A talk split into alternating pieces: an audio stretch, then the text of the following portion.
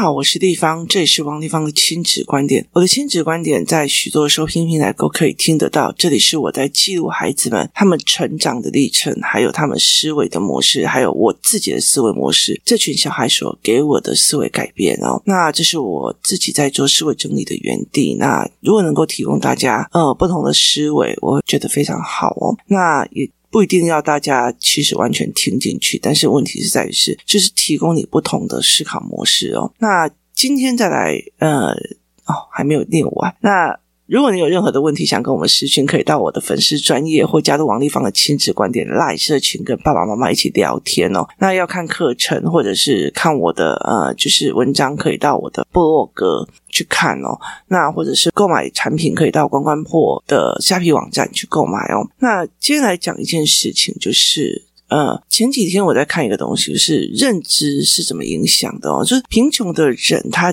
真的翻身的机会很少嘛？哦，就是贫穷的人，他翻身的机会非常的少，还是呃多？那嗯。对这件事情来讲哦，很多人在讲说，不管是一零八课纲，然后或是怎么样哦，就是你越有钱去参加什么夏令营啊，有的没有的哦，然后你其实可以让你的呃学习履历越漂亮的话，那你就可以拿到比较好的门票哦。那我觉得我替这件事情持有一个保留的态度哦。那我并不觉得是一个所谓的呃金钱门槛哦。为什么呢？因为我觉得它其实是一个认知门槛啊、为什么会是一个认知门槛？那认知的前面是什么？认知的前面是人的所谓的。呃，视野，人的视野所产生出来的认知门槛哈。那例如说，我今天如果是在一个很呃偏僻的一个地方哦，然后过着很苦的生活，那唯一他们看到哇，那个大学生回来了啊，穿着还不错哦，啊，有一个工作哦，啊，有个稳定的呃工作很不错哦，那我就会跟着我的孩子啊，你一定要读书，你一定要读书，这是早期台湾人的一个思维模式，读书你就好啊，你要用功啊，你要打拼啊，哦，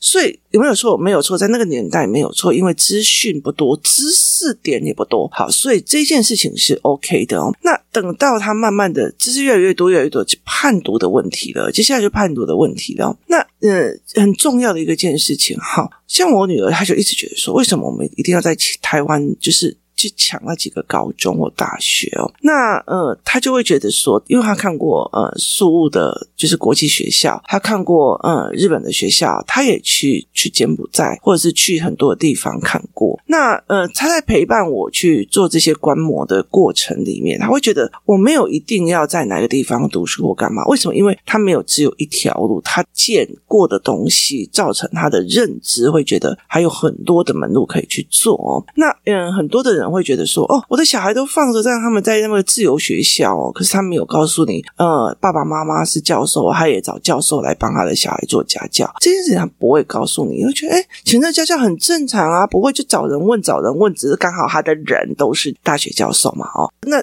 跟我们就是找的人都不一样，是没有一个状况点哦，那。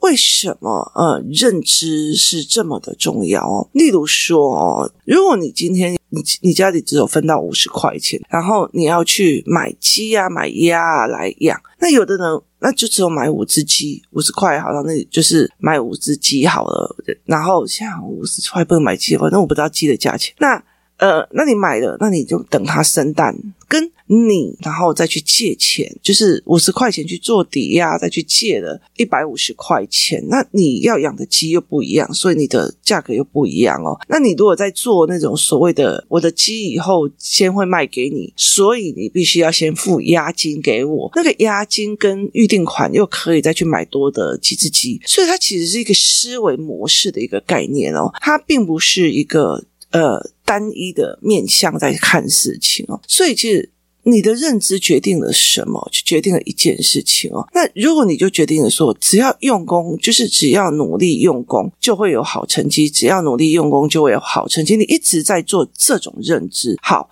所以当你到了社会的时候，你也努力用功，你也努力用功哦。那可是他却没有好成绩的时候，你的认知被拉进去了。只有努力用功才可以出头天。那当你就是一直努力用功，一直努力用功，一直努力用功，好，真的出头天的，你考上一个不错的学校。那后来到最后，你没有去更改他自己的思维模式，或者是这个东西你，呃到了一个一个境界，叫就例如说，我读到大学之后，我没有再继续读，然后自己一直调整自己的思维跟想法的时候，那我觉得这个学历就可以去吃遍全世界的时候，你这个认知，他就是一直拿着，当然是让他。处处碰壁的时候，例如说我的小孩好了，我一直跟他讲，你就是不用功，你就是不能力，所以我就一直逼他努力。可是当他的眼睛不好，当他的思维模式没有调整的时候，他就是一直假努力，一直死拼，一直苦拼，然后一直死拼，一直苦拼，会导致就是会导致什么一件事情呢？导致他的就是努力没有用。当他努力越努力越没用的时候，他就会做什么事情？就放烂。哦，所以其实就是这个样子。那放烂的一个原因，其实是前面的认知要调整。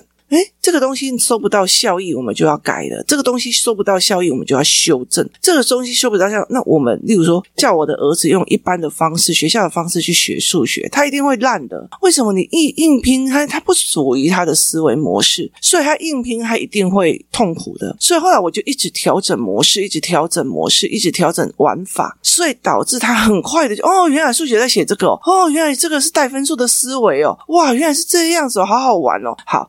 那我没有逼他一直写，一直写，一直写，因为他写跟对焦不好，所以我没有用同样的模式一直在逼他。我没有用同样的模式一直在逼他的时候，就会导致他就觉得，哎，原来还有各种方法，原来这条路不行，还有各种一直在挑战他唯一的认知，认知的修改。是一件非常重要的一件事情。人最可怕的一件事情，就是在很快的时间里面，你就是变成一个直线性的逻辑。他就是不用功，所以才怎样；他就是懒，所以才怎样；他就是懒，所以才怎么样；他就是不认真，所以才怎么样。就是一个单一线的逻辑思维。那这个逻辑思维就没有可以讲还的一个地方，所以他就不会觉得说。是不是呃，还有一些商业方法？是不是有我不知道的商业模组块？是不是那些人的脑袋跟我不一样？是不是怎么样？你就是不会想要去挑战自己，因为你的逻辑已经形成了一个绝对值了。所以，其实到最后，他就会觉得：哎，我努力了啊，啊，我用功了啊，啊，我的成绩还是不好啊，啊，我就努力了啊，啊，我就用功了啊，啊，我就成绩还是不好啊，好。在这整个逻辑之下，在这整个逻辑之下，会导致什么事情？会导致这个孩子一直认为就是我烂，就是我烂，所以干脆我放懒嘛，我再努力也没用了嘛。他这是他不知道有别的思维嘛，所以。这个东西就会造成他呃放懒的一个原因哦。像最近我女儿上高中了哦，那上高中以后我就跟她讲说，我们来挑战年级最后一名哦。她说为什么？我就说当然啦，呃，我没有时间在做哦，所以我现在的状况是每天在挑战她一折。就是文本思维，去让他的思维去重新挑战，然后重新做模组再思维事情哦。那在这整个过程，我就跟他讲说，我必须要赶快把你的思考变成一个模组，就是尽量某一件事情里面，你看到事情，你会马上在里面把所有的脉络跟逻辑拉起来。那这样你总比你在那边死死的死背课文是有用的。所以我就是每天逼他，就是。逼他一片，然后其实他也没有逼，他就是之前每天早上主动起床跟我说早，然后我就自己去看一篇，自己去看一篇，然后就。就讲一次给我听哦。那在这整件事情的时候，我其实是觉得非常非常的有趣哦。为什么会觉得非常的有趣哦？因为对他来讲，跟对我来讲，我们都有一种非常呃好的一种观念，就是我们都在学很多的东西。那在这个学的过程里面哦，在这整个学习的过程里面，他一直在推翻自己的逻辑啊，我也在推翻了我的逻辑哦。我们没有要固定认知的一个思维，所以其实我女儿就会一直在。学说，因为如果你到高中了，然后你一直在跟我 saving，然后功课又起不来，你会很快就觉得算了，我打电动好了，算了，我跟人家聊天好了，算了，我怎么样好了。所以我后来就觉得，每天让他哦，妈，原来有人有这种观点，哇，妈，原来有人一直每天在给他一个新的认知，新的认知。其实昨天既定的认知，今天再把它打翻掉；昨天新的认知，今天再把它打翻掉。很大的一个原因在于是，如果你只给孩子单一认知跟单一价值，当这个价值走不通的时候。他就摆烂了，他就放弃了，他就摆烂了。那所以，其实在这整件事情里面，你看有多少的一个哦，我今天如果投资哦，这是做实在，我凑头给哦，都赚大钱。就是有很多人就讲，我不要给人家当工人哦，我做老板我就会赚大钱。我做老板，你知道台湾有多少人有小老板梦，然后到最后他没有财报观念，他没有思维观念，他没有商业模组观念，很快的就倒掉了。其实我也是哦，其实我在创业的过程，因为我是莫名其妙创业的哦，所以我在创业的过程就觉得，哎，不是就这样进出项这样子而已哦，啊，亏钱算的啦，反正我是就是在帮忙别人的哦。可是事实上，我在整个后面在思维的时候不对哦，你知道吗？你如果要做小生意的是技术，小生意的是技术，我的菜煮的特别好吃，我的呃东西做的特别好，我的呃就是手做非常的漂亮，所以有人愿意来上我的课。好。这个就是小生意的哈，可是问题再往上一等哦。例如说，我要去呃，就是五家店，好，那五家店我要怎么样？呃，自己不要做个戏，五家店都可以，就是每天早上起来就有人自动运营好，就是运作得很好，好，那叫做。工作流程，那叫工作流程跟工作模式，然后它其实里面还有所谓的互相监督系统，哈，所以其实在这整个过程里面，你不会有很多的朋友是乱搞瞎搞。好，那如果你现在是 Seven Eleven 的，你一万多家店，哈，那个东西叫做全盘布局的思维模式哦，所以每一个每一个层次。就会有不同的思维模式，所以是看你怎么去拉上来哦。那你如果认知一直在一直在最下面哦，用功才会好成绩，用功怎么样？这个就苦背才会怎样好。没有错，短暂的时候在国中小会有达到这样的东西，可它形成了一个认知的绝对值，它形成了一个认知的绝对值，导致了这些孩子们就觉得，对你就是不认真，所以才怎样，你就是不认真。所以当他人生遇到任何一点挫折的时候，不如意的时候，还会做一件事情，就是。我就会开始觉得啊、哦，我就那么用功了，我这么努力的，为什么我还没有用？为什么我这么努力的，我怎么还没有用？为什么我这么努力的都还没有？好，那算了，反正努力也没有用。为什么？因为他的人生只有单你价值，努力跟不努力。所以当努力没有用的时候，就变成不努力哦。所以其实对我来讲，其实蛮有趣的哦。所以其实很多人在讲说哦，思维模式、认知是一件事情，思维模式又是一件事情，它是产生不同的思维的一个概念哦。那你的孩子在小的时候，第一个一件事情。是语言，语言接下来，因为你像我要讲思维模式，我干嘛？很多东西要听进去，通常就是语言，语言之后再加做短句的思维判断，思维判断，思维逻辑，然后接下来慢慢一步一步的再往上，它是一层一层的往上上来的哦，所以它并不是一下子就可以这样上来，所以但是很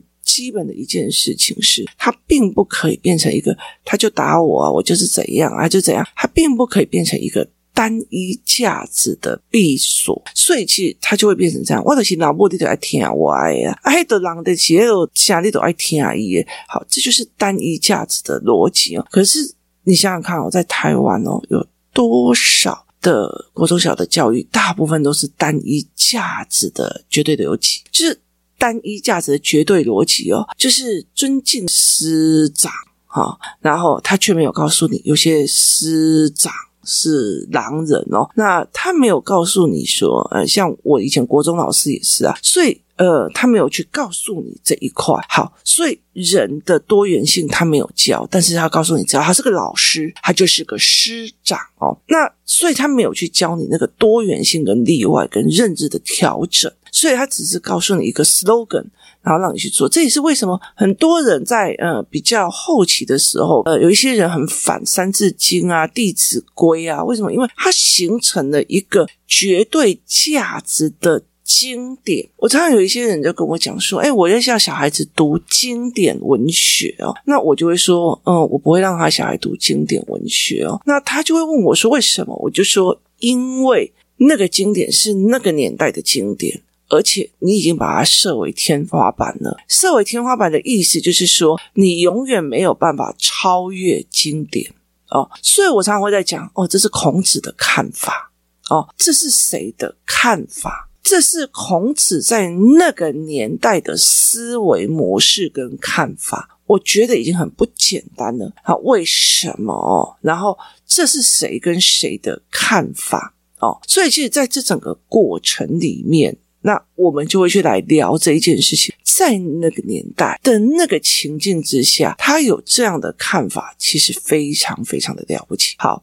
可是它并不是一个不可破的经典，所以其实我觉得经典这种事情哦，在现在这个年代哦，你认为觉得你出了一个经典，隔壁过没多久就会出了另外一个经典，其实它的迭起然后替换是非常非常的快的哦，所以我呃会跟很多的在朋友在讲说。你要常常去讲你的认知，给孩子的认知是不是对的？例如说，你考上好大学就等于好工作。好，那如果有一天他考上好大学，可是没有得到好工作或得到好下场的时候，他的认知就是他这样不罗好啊，他这边 C 哦，他这创这样，他就整个放烂掉了哦。所以，其实，在做认知的一个部分里面，我所以在讲说，单一价值的东西，单一这个认知，你只知道哦，读到好学校就会怎样。可是有些人的呃传统价值，就是有一些有钱人的价值是，我不管你读什么学校，你把那个。上面的商业经营流程跟模组学好，反正你什么科的，你都可以把它变现，你都可以把它变成一种思维模式。你可以看懂别人在玩你什么，然后再往上一层，又是各种不一样的层次在看。所以，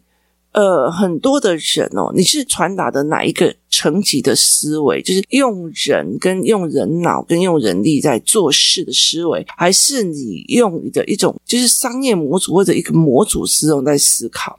哦，跟一个呃所谓的盘面的思考是完全不一样的哦。例如说，好像我儿子就会跟我讲说：“妈妈，那一家店啊，为什么要关了？当初他开幕的时候啊，哇，很多人来呢，然后很多人这样。”我就跟他讲说：“哦，因为他一刚开始的时候是市卖价，哦，一碗猪脚饭十元。”所以导致很多人排队，提前量挖工那么排队哦。那十元是你低价造成的一个流量，导致了所有的客户来，所有的客户来了之后，可是最重要的一个公司要沉下去是什么？第一个就是你把人拿来了以后，他后来会不会来变现？意思就是他后来还会来消费，他来买，再来继续买猪脚饭，接下来就觉得哦，我还会再来买。后来慢慢变成熟客哦，我是一个猪脚便当店。好，我第一开始用十块钱一个便当，再当低价就人排到天花板去。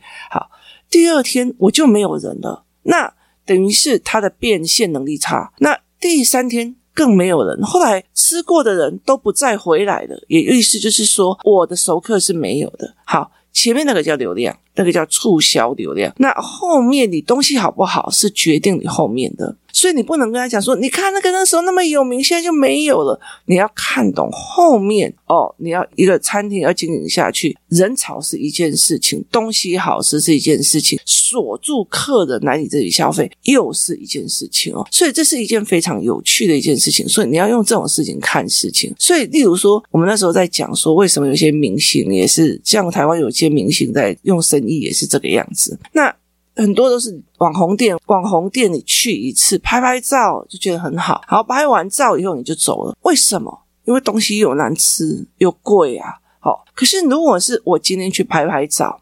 然后东西又好吃又便宜，你会不会想去？你会想去啊！我那时候有一次带我的儿子跟我女儿去一个非常非常的所谓顶级的青州小菜哦，那你看到非常多的网红哦，那种腿很细，然后那个集体在那家网红店里面一直排，一直排，一直排，一直排，然后他们只有点一桌菜，然后那一桌菜大家轮流排，然后轮流艾个对方这样，那我们就一直在看这样子的一个思维模式哦，那后来到最后。呃，没有人再去吃了，就是没有人再去吃了，所以他请那么多，然后那个呃装潢这么的美，我那时候就跟我们的小孩来讲说，你看哦，这个装潢差不多一千万跑不掉，然后呢，我们就在那边计算嘛，一千万跑不掉，那你要卖多少碗清粥小菜，你才可以回本？那清粥小菜本身的单价又不高，那你又请网红来拍照，所以其实大部分你来的客人都是来拍照，都不是来吃东西的。好。那你请网红来拍照，然后这些年轻人、这些笑脸郎根本都不会在青州小菜呀，哈，所以他们吃完拍完以后，他不会再来下一次了。他下一次会选汉堡，所以他不会再来下一次，所以他的再来率很低。那网红吸引来的也是这样子，所以我那时候我就跟我儿子跟女儿讲，我就说。因为我自己很喜欢吃清粥小菜，但是我觉得它存活下来的几率很少啊，真的过没多久就没了。所以其实它并不是一个呃哦，那时候声势很大，它就一定会很大。它其实有很多的要件，当你可以用要件去思考的时候，就不会想啊那个网红推销过呢那个思维的模式哦。所以很多人就在讲说，你不要用单一价值去做一个思考模式，因为你用单一价值去做的时候，当这个单一价值被晒的时候，你没有第二条路，你只有放烂这一条路。所以其实当小孩就觉得说，哦，我就不要读书啊，我读书就是不行啊。那有没有人去协助他更多元的呃思维或想？比如说像我的女儿，我就觉得说，你的眼睛在这样用这样子的方式读下去练习。所以后来我就跟他讲说，反正你就最后一名嘛。那我们现在把思维模式练起来，思维模式练起来就是。这条路不通，你另外一条路你一定要赶快帮他开了，所以他才会下去走另外一条路，他不会在就地放懒。所以我常会在讲说，台湾有很多的父母就那个用功啊，那不用功都哎，拜你个地来，就是啊，他就不喜欢读书啊，不喜欢读书还有别的路啊，啊，别的路是什么路啊？没有路啊，因为他从小到大一个认知就是读书这条路啊，所以他就会放烂，放烂我们就觉得，你看我的小孩又沉迷手机了，所以在这整个东西时候，是因为你若给。他的认知过度单一化，当这个过度单一化撞壁撞一次就是得到的一次自卑，撞两次得到第二次自卑，撞三次得到第三次自卑，撞十次以后他就烂掉。为什么？因为他已经被自卑压垮了。所以在这整个过程其实非常。呃，让我觉得蛮有趣的哦。我一直觉得从小到大，我妈一直在讲，你要用功啊，你要用功，你要用功。还好我很早就离开家里了哈，所以没有在这个荼毒之下。那这个这个过程里面，就会变成是我要有方法的用功，我要有思维性的用功，我要怎么样的用功？这是一个非常非常重要的一个概念。你不能只传达单一价值。哎呀，那个小孩就是很用功才怎样，那个小孩就是怎样怎样啊，他就是不认真，他就是怎样哦。其实我觉得。过度认真是一件压力很大的事情哦。有些人都觉得我很认真哦，每天在读书啊、写作业干嘛的嘛。其实说穿了一件事情是本人 enjoy it，就是我很喜欢，我不喜欢别人跟我讲小孩就是要怎样就好，没有本人一定要找出答案哦。像昨天我在看一个小孩的状况的时候，就诶这个小孩在阅读文本的时候，他的眼睛的状况跟人家不一样，然后他在听别人讲话的方式也不一样，所以他的答案都很特别，就是。呃，颠覆的特别哦，所以就对我来讲是一件非常有趣的事情。然后我就在开始在想，我要怎么帮这个孩子？我要怎么帮这个孩子解决问题？我他需要哪些教案？这对我来讲是一个解谜般的快乐哦，是解决问题的，是解决问题的啊！黑金那都是不用功啊，那个叫他用功，那个看眼睛呢，好。问题是他的眼睛，他的思维模式并不是听觉型。我听了，我就可以进入思考模式的人。当然，我觉得他有有需要帮忙的一个地方，就是怎么练他听进去进脑袋。那这个东西我还必须要等他呃学习认知够了，我才会训练他这一块。要不然他会觉得他是被逼的哦。所以这对他来讲并不是一件好事哦。所以在很多的过程里面，你是不是给孩子过度单一价值？单一认知，这才是我们常常在讲说贫穷人的思维，就是啊，你得去工作啊，这体检的工作的话，卖的卖。我妈就一直这样子教我，你就找一个固定的工作啊，你话每到时间就有钱进来，不是很好吗？不用在那边烦恼公司资金什么的，对啊。像我跟我爸，就是他口中里面最白痴、最笨的，就是一直在做，然后没有钱，然后在那边呃烦恼公司资金哦，所以。我就觉得诶蛮有趣的哦，就是那个思维是一代传一代的哦，所以其实怎么去打开认知思维哦？那我觉得，呃，我后来其实打破了我父母的魔咒，妈妈的魔咒很大的一个原因，是因为呃，我很早就出去，然后很早就去商业学校商专。那在商专里面的所有人哦，很多的人几乎家里全都是做生意的，你知道吗？就是你卖搞啊，他过后好，你去搞就过商业等啊，而且也要。就是看懂商业的老婆，我们我们家隐形才多，所以其实他们的模组是完全不一样的。是在那个整个过程里面，你再去看的时候，你就哦，原来有这种思维，原来有那种思维，就是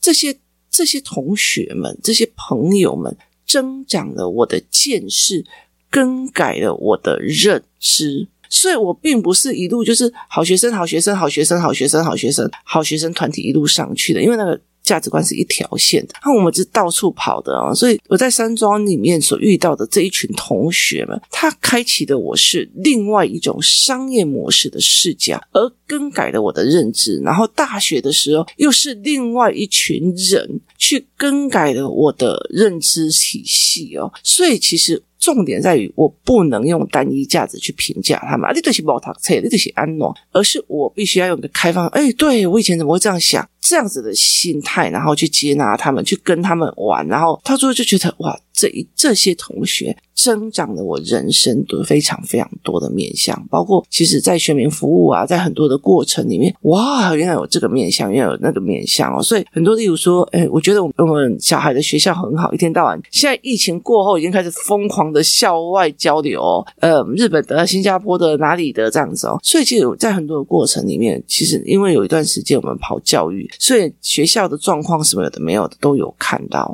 所以就觉得这些人增长了我的见识，让我的呃认知非常非常的有弹性哦。但是我觉得小孩也拉开了我更多的认知，这也就才这样说，不要单一认知，单一认知当他这条路走不通了，然后就是认真的认真不没有办法了，好，认真没有办法了，一次两次三次四次五次，他就自卑了，自卑了就放。懒了哦，这也就是很多人为什么哦，弹性疲乏，而不是弹性疲乏，而是单一认知连续受挫产生的放弃论就懒掉了哦，这是思维的模式哦，提供大家参考一下，谢谢大家的收听，我们明天见。